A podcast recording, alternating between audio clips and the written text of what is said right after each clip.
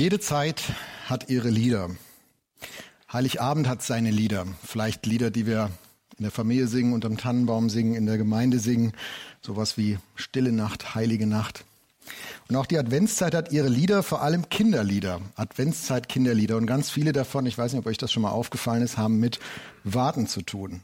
Zum Beispiel, lasst uns froh und munter sein und uns recht von Herzen freuen. Und dann heißt es im Refrain, bald ist Nikolaus Abend da.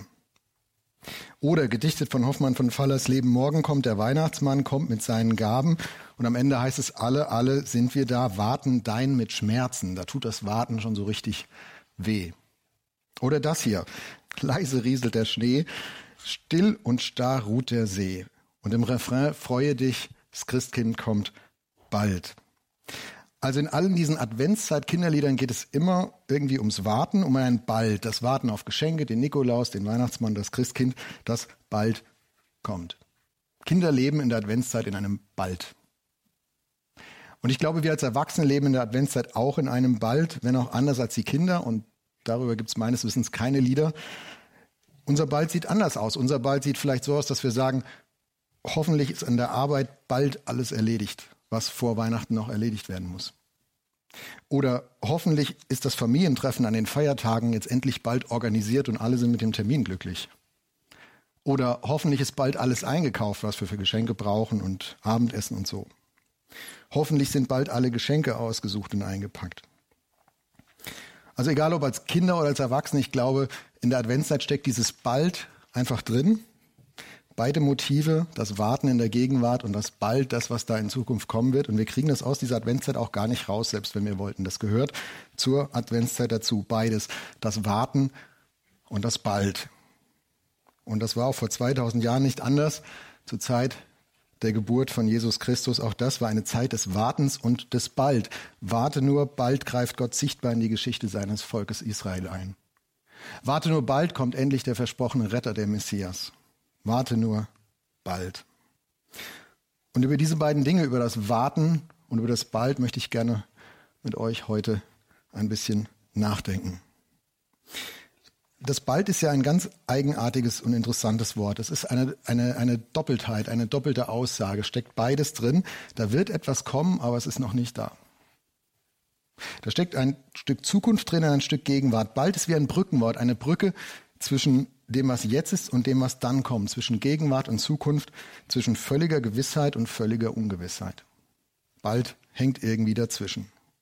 Warte nur bald. Und bald ist ein Wort, das erfordert Gewissheit bei dem, der es sagt, und es erfordert Vertrauen bei dem, der es hört. Es braucht Gewissheit beim Sprecher, der bald sagt. Das muss jemand sein, der mehr Überblick hat über die Zeit als ich der mir dieses bald sagt. Das muss jemand sein, der mehr weiß über die Zukunft als ich, der einen weiteren Horizont im Blick hat und der noch andere Seiten der Wirklichkeit kennt als die, die ich kenne als Hörer dieses bald. Bald sagen Eltern zu ihren ungeduldigen Kindern, wenn die auf der Urlaubsfahrt sagen, wann sind wir denn endlich da? Warte nur, bald. Bald sagt die Ärztin zu ihrem Patienten, weil sie Gewissheit darüber hat, dass die Erkrankung in der Regel tatsächlich schnell von alleine abheilt. Ist bald wieder gut. Wer glaubwürdig bald sagen will, braucht diese Gewissheit. Und wer dieses bald hört und dem vertrauen will, der braucht Vertrauen in den Sprecher dieses bald, dass der diese Gewissheit nicht nur vorspielt, sondern dass er oder sie tatsächlich wissen, wovon sie eigentlich reden. Nur wenn ich dem bald eines anderen vertraue, dann kann ich mein Jetzt ausrichten auf das, was dann bald kommen wird. Nur dann kann ich durchhalten und dranbleiben. Nur dann kann ich gleichzeitig in der Gegenwart leben und auf die Zukunft hoffen. Nur wenn ich dieses Vertrauen mitbringe und investiere. Wir haben das als Familie erlebt dieses Jahr. Auf dem Rückweg von der christlichen Freizeit sind wir mit dem Auto liegen geblieben, weil uns in der südfranzösischen Großstadt der Reifen geplatzt ist. Morgens um halb sieben. Im Berufsverkehr. Auf der doppelspurigen Stadtautobahn. Bei Tempo 60. Und dann haben wir es irgendwie geschafft, noch so auf dem Parkplatz rauszufahren. Und äh, todesmutig habe ich dann in den Kofferraum reingeguckt und diese Abdeckung hochgemacht. Kein Ersatzrad, kein Wagenheber, kein Werkzeug, nur eine Karte mit der Service-Hotline. Warte nur, bald. Und dann habe ich diese Service-Hotline angerufen und nach einer halben Stunde bin ich auch durchgekommen. Und dann haben die gesagt, ja, ja, es ist in Ordnung, wir verständigen die französischen Kollegen vor Ort, die kommen dann bald. Und ich habe gemerkt, jetzt ist Vertrauen bei mir angesagt. Also da steckt beides drin. Die Leute von der Hotline, die brauchten diese Gewissheit. Wir haben das schon hundertmal gemacht. Wir wissen, dass das funktionieren wird. Werden wir die Franzosen äh, alarmieren und den Weg in den Marsch setzen, ja, dann wird das passieren. Dann wird Hilfe kommen. Und ich musste das Vertrauen investieren. Die an der Hotline, die wissen, was sie machen. Die haben das schon hundertmal gemacht. Wenn die mir sagen, die kommen bald, dann kommen die auch bald. Das bald hat drei Stunden gedauert. Südfrankreich halt. Ähm, aber es hat funktioniert. Nach drei Stunden sind wir tatsächlich abgeschleppt worden und konnten das bald aushalten, dieses bald aushalten deswegen, weil da jemand war, der glaubwürdig etwas sagen konnte und weil wir das Vertrauen aufgebracht haben, diesem bald zu glauben. Und mit Gott ist es ein bisschen wie mit diesem Abschleppdienst. Auch Gottes Zeitplanung atmet diese Spannung zwischen, zwischen dem, was jetzt schon da ist und dem, was noch nicht da ist, zwischen dem bald und dann. Gott hat Gewissheit über das, was kommen wird, aber für mich, für mich ist es noch nicht da. Und ich kann nur darauf vertrauen, dass er weiß, was er tut und dass er weiß, wovon er redet. Und wer mit Gott vertrauensvoll durchs Leben geht, wer mit in seinem Zeitplan leben will und lebt, der hat gar keine andere Wahl, als auf dieses bald Gottes zu vertrauen. Und das war irgendwie schon immer so. Das zieht sich durch die ganze Bibel durch. Ich könnte sagen, die ganze Bibel ist eine Geschichte des Wartens das warte nur bald. Abraham war 75 Jahre alt, als Gott zu ihm sagte, ich werde dich zu einem großen Volk machen. Und dann dauert es noch 24 Jahre, bis er einen Sohn bekam, Isaak. Dieses Bald Gottes, das war noch nicht heute und nicht morgen, aber es würde kommen, es war ein Bald. Und dann kam seine Familie, seine Urenkel und deren Familie nach Ägypten und sie wussten um dieses Versprechen. Ja, Gott will uns zu einem großen Volk machen, aber noch nicht heute, noch nicht morgen, sondern bald. Und es dauerte 400 Jahre in der Sklaverei, bevor sie sich als Volk Israel auf den Weg ins gelobte Land machen konnten. Und dann kam das Volk in Sichtweite des Jordans und sie wussten um Gottes Versprechen, ich will euch ein Land geben, in dem Milch und Honig fließen. Aber Gott sagte, weil ihr gezweifelt habt, bekommt ihr das noch nicht heute, noch nicht morgen, sondern bald. Und es dauerte 40 Jahre in der Wüste, bis sie endlich den Jordan durchschritten. Und dann beginnt diese wechselvolle Geschichte von Auf und Ab im Alten Testament, von Glauben und Irrwegen und Schuld. Und die Propheten Gottes fangen an zu reden von einem Retter, einem Erlöser, einem Messias, der kommen würde, um Israel zu erlösen. Aber noch nicht heute, noch nicht morgen, sondern bald. Und es dauert nach dem Verstummen des letzten Propheten im Alten Testament noch ungefähr 500 Jahre, bevor Jesus geboren wird. Und die Nachfolger von diesem Jesus, sie leben drei Jahre mit ihm, sie ziehen mit ihm durchs Land, sie erleben seine Kreuzigung, seine Auferstehung, sie erleben seine Himmelfahrt, sie erleben Pfingsten, sie gründen die ersten Gemeinden, sie stellen die halbe damalige Welt auf den Kopf. Und sie erinnern sich an diese Versprechen von Jesus, Gott wird sein Reich bauen und die Welt so machen, wie er sie sich gedacht hat, aber noch nicht heute, noch nicht morgen, sondern bald.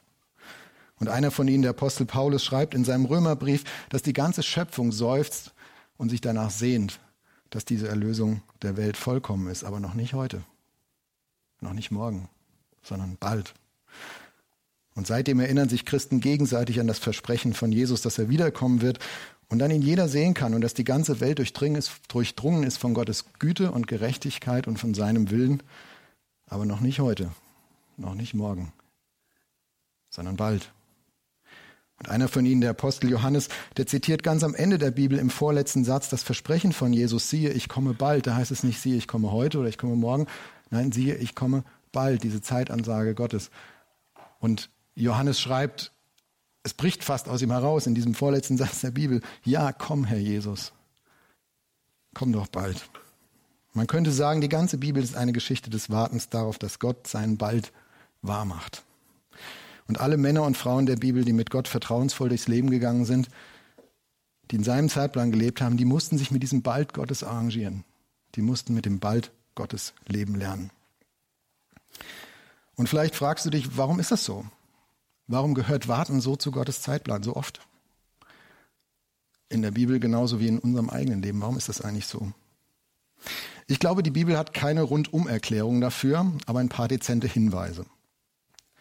Und auf zwei möchte ich gerne kurz eingehen. Den ersten finden wir im Alten Testament in 5. Mose 8, die Verse 2 bis 4. Die Situation damals ist folgende. Nachdem das Volk Israel zum ersten Mal am Ostufer des Jordans gestanden hat und daran gezweifelt hat, dass Gottes Kraft ausreichen würde, dass sie wirklich dieses Land würden erobern können, da schickt es Gott auf 40 Jahre Umweg durch die Wüste. Und nach diesen 40 Jahren steht das Volk dann erneut am Ostufer des Jordans. Und Mose, der das Volk diese 40 Jahre lang angeführt hat, erklärt ihnen im Rückblick auf diese Umwegzeit, auf diese Wartezeit, was da eigentlich passiert ist. Ich lese euch das vor. Gedenke des ganzen Weges, den dich der Herr, dein Gott, geleitet hat, diese 40 Jahre in der Wüste, auf dass er dich demütigte und versuchte, damit kund würde, was in deinem Herzen wäre, ob du seine Gebote halten würdest oder nicht. Er demütigte dich und ließ dich hungern und speiste dich mit Manna, das du und deine Väter nie gekannt hatten, auf dass er dir kundtäte, dass der Mensch nicht lebt vom Brot allein, sondern von allem, was aus dem Mund des Herrn geht. Also Mose erklärt hier dem Volk, Leute, diese 40 Jahre in der Wüste, das war nicht 40 Jahre Zeitverschwendung.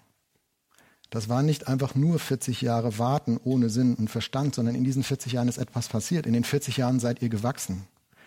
Da hat Gott euch etwas über euch selbst lernen lassen. Da hat Gott euch lernen lassen, welche Motive in eurem Herzen sind. Und da hat Gott euch lernen lassen, ob ihr wirklich Gott vertrauen wollt. Und Gott hat euch etwas beigebracht in diesen 40 Jahren. Er hat euch beigebracht, dass er euer Versorger ist. Und dass ihr von dem satt werdet, was er euch gibt. Mit anderen Worten, diese 40 Jahre in der Wüste waren aus Gottes Sicht kein sinnloses Warten, sondern eine Zeit des Lernens, eine Zeit des Wachsens. Warten lässt mir Raum für Lernen, für Einüben, für Wachsen. Ich erinnere mich in diesen Tagen, weil mein Sohn gerade Führerschein macht, an meine Führerscheinzeit. Und ich weiß noch, dass ich es gar nicht abwarten konnte, dass endlich die letzte Fahrstunde vorbei ist und ich diesen Lappen, wie wir in Deutschland sagen, in der Hand hatte und endlich würde alleine fahren dürfen. Und es war eine Zeit des Warte nur. Bald. Und am liebsten hätte ich mich gleich in den Verkehr gestürzt, aber ich glaube, das wäre gefährlich für alle geworden. Und es war gut, das abzuwarten, bis dann auch die letzte Fahrstunde absolviert war und die Prüfung und so.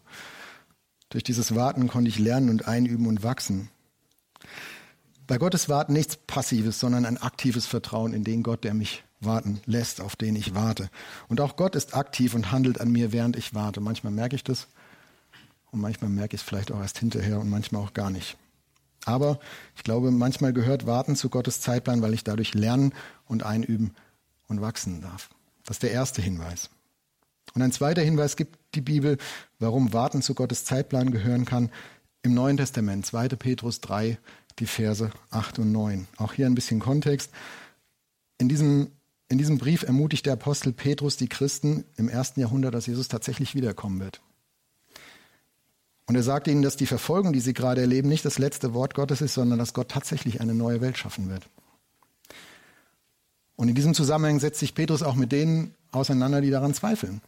Und die sagen, warum dauert das so lange? Warum müssen wir darauf warten? Stimmt es vielleicht gar nicht, dass Jesus wiederkommen wird? Und Petrus schreibt ihnen Folgendes.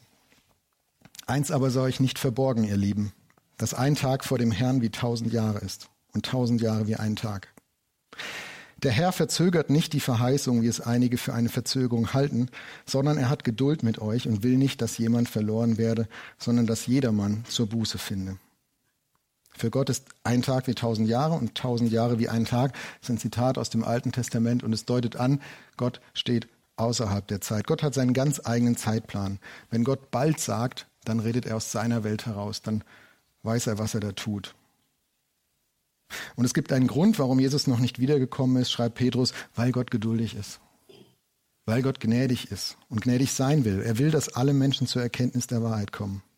Und deswegen ist jedes weitere Jahr der Weltgeschichte eine Zeit der Gnade, in der Menschen Gott kennenlernen können, die das bisher noch nicht erlebt haben. Warten kann etwas zu tun haben mit Gottes Gnade. Vielleicht hast du das schon mal erlebt, dass du in einem Bahnhof stehst und äh, dass du vielleicht in einem Regionalexpress sitzt und dann kommt eine Durchsage, ja, unsere Abfahrt verzögert sich noch mal ein paar Minuten, wir warten noch auf einen verspäteten ICE. Habe ich schon oft erlebt. Und das ist gleichzeitig eine gute und eine schlechte Nachricht. Es ist erstmal eine schlechte Nachricht für die Leute, die im Regionalexpress sitzen und die dann vielleicht sagen, warum müssen wir jetzt eigentlich noch warten? Ich bin noch hier, es kann noch losgehen. Ich war doch pünktlich. Wir können doch losfahren. Aber es ist eine gute Nachricht für die Leute im ICE.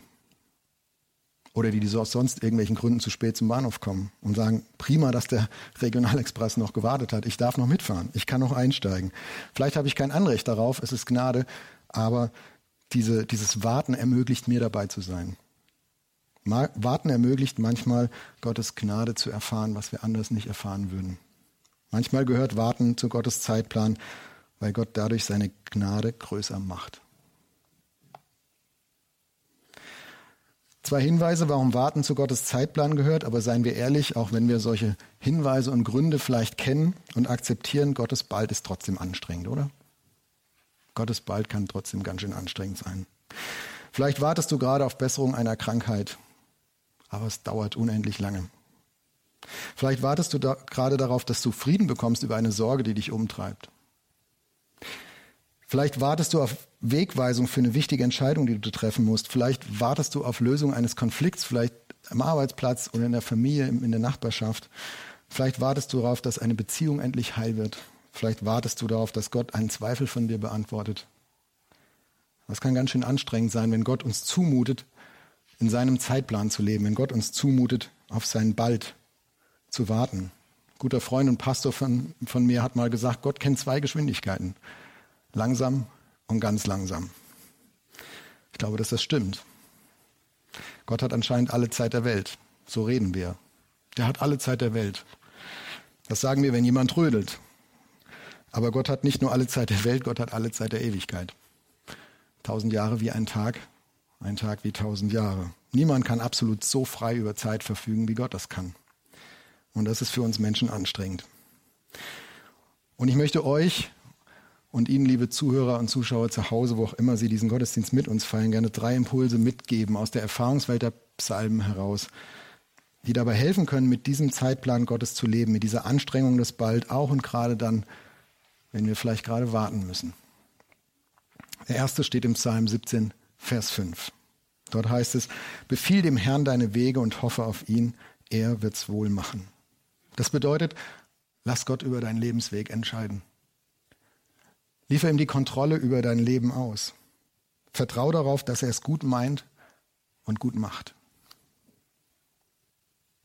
Der zweite Impuls steht in Psalm 27, Vers 14. Harre des Herrn, sei getrost und unverzagt und harre des Herrn. Das bedeutet, warte, was Gott tun wird und hab in der Zwischenzeit keine Angst. Klingt so einfach, wenn man das als Appell sagt, aber diese, diese Weisheiten aus dem Psalm, die sind erlitten und errungen im Leben. Warte, was er tun wird, hab in der Zwischenzeit keine Angst. Und der dritte Impuls aus Psalm 33, Verse 20 und 21. Unsere Seele hart auf den Herrn, er ist uns Hilfe und Schild. Denn unser Herz freut sich seiner und wir trauen auf seinen heiligen Namen. Das bedeutet, vertraue auf Gottes Charakter. Vertraue auf seine Persönlichkeit. So wie wir Gott kennen, wird er Hilfe und Schild sein. Und innerer Friede, der kommt nicht aus dem Bekommen, worauf man wartet, sondern der kommt aus der Freude an Gott selbst, aus der Freude, aus der Begegnung mit seiner Person. Und ich glaube, vielleicht kann man das manchmal nur dann erdecken, während man wartet. Wir sind in der Adventszeit und die ganzen Kinderlieder um uns herum, sie thematisieren dieses Warten auf das Christkind. Aber vielleicht erinnert uns das daran, dass wir nicht auf ein Christkind warten, sondern auf Christus warten, auf Jesus, an den Retter und Erlöser und Herrn der Welt und der Herr unseres Lebens. Wir warten auf seine Wiederkunft genauso wie auf sein Handeln hier und jetzt. Und vertrauen wir darauf, Gott hilft uns beim Warten zu wachsen. Und vertrauen wir darauf, Gott mutet uns Warten manchmal zu, weil er seine Gnade größer machen will. Und tun wir das, was die Psalmen sagen. Liefern wir die Kontrolle unseres Lebens Gott aus. Vertrauen wir darauf, dass Gott es gut meint und gut macht. Haben wir keine Angst, während wir warten und vertrauen wir seiner Persönlichkeit. Der Frieden liegt nicht in dem, worauf wir warten, sondern der Frieden liegt in der Begegnung mit Gott selbst. Möge die Advents- und Weihnachtszeit eine Gelegenheit sein, wo wir, wir alle, du und ich und jeder diesen Gottesdienst mit uns feiert, diesem Gott persönlich begegnen. Amen.